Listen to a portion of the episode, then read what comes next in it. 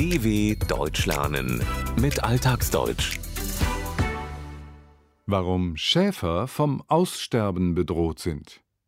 Wer in Deutschland Schafe hält, tut das meist aus Leidenschaft. Geld verdient man damit kaum mehr.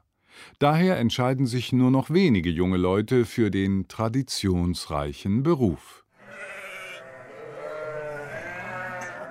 Die Schäferei hat eine jahrtausendealte Tradition, denn Schafe sind wunderbare Nutztiere, die Wolle, Fleisch und Milch liefern und Grünflächen abweiden.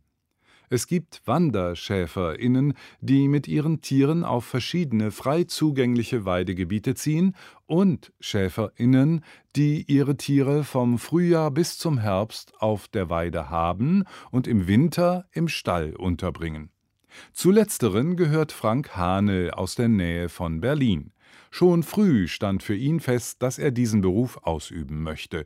Seit 1983 ist er mit großer Leidenschaft dabei. Für ihn ist die schönste, aber auch arbeitsreichste Zeit, wenn die weiblichen Schafe lammen. Das ist in der Regel in den Wintermonaten oder im Frühjahr der Fall. Dann sind die Nächte ziemlich kurz, erzählt Frank Hanel. Ich bin seit vier hier im Stall ähm, und dann fällt das Frühstück erstmal aus, weil man muss warten, bis die Damen fertig sind. Aber auch sehr schön, wenn so ein Lämmchen zur Welt kommt und zeigt uns so diesen Kreislauf der Natur. Die Muttertiere, die Hanel liebevoll seine Damen nennt, nehmen keine Rücksicht auf die Nachtruhe. Seit vier Uhr in der Früh steht der Schäfer zusammen mit einer Auszubildenden und seinem Sohn im Stall und kümmert sich um die Neugeborenen.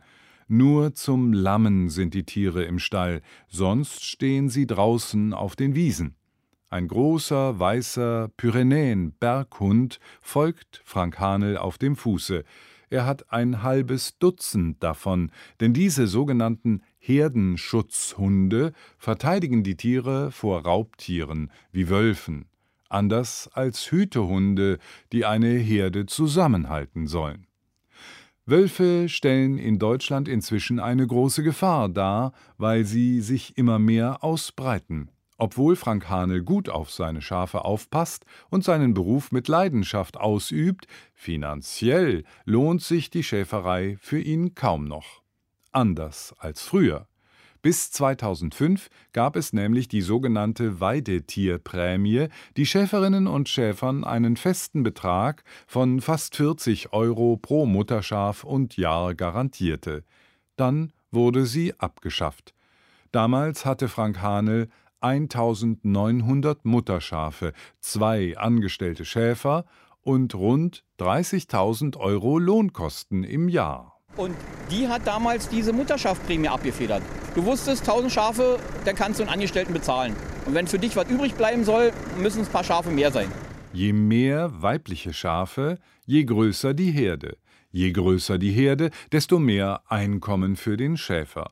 So konnte vorrangig, primär, ein großer Teil der Lohnkosten gedeckt werden. Sie wurden abgefedert, abgemildert. Doch seit vielen Jahren schon können Hanel und seine Kolleginnen und Kollegen von der Schäferei kaum mehr leben. Ihr Einkommen liegt mit weniger als 6 Euro pro Stunde noch unter dem offiziellen Mindestlohn. Denn deutsche Schafprodukte wie Wolle und Fleisch sind auf dem internationalen Markt nicht konkurrenzfähig. Diese Erfahrung hat auch Schäfer Florian Preis aus Duisburg gemacht. Ich mit meinem Merino Landschafen, da die qualitativ schon die beste Wolle haben, kriege ich noch über einen Euro pro Kilo. Und Kollegen von mir, die andere Rassen haben, die kriegen halt noch deutlich weniger Geld pro Kilo. Das ist dann 45 bis 65 Cent pro Kilo.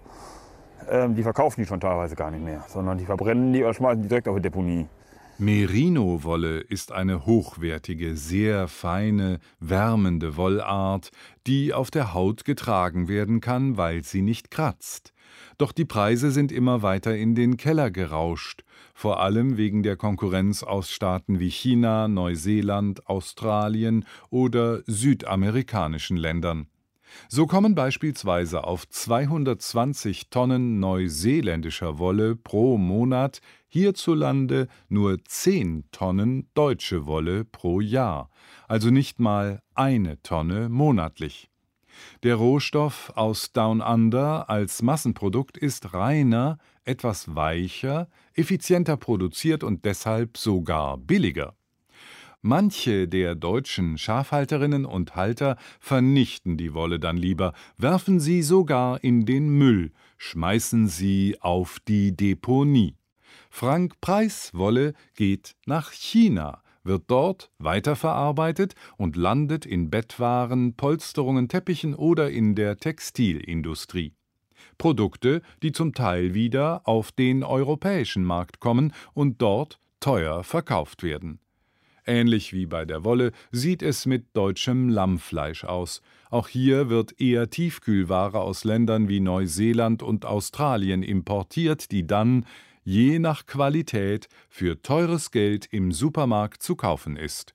Frank Hanel ist verärgert. Und ich bekomme hier 2,50, wenn ich Glück habe, und im Sommer sogar bloß 1,90 fürs Kilo lebend da läuft wirklich was schief und da könnte man als Verbraucher versuchen, den Markt zu fragen, hey Freunde, ich möchte frisches deutsches Lammfleisch.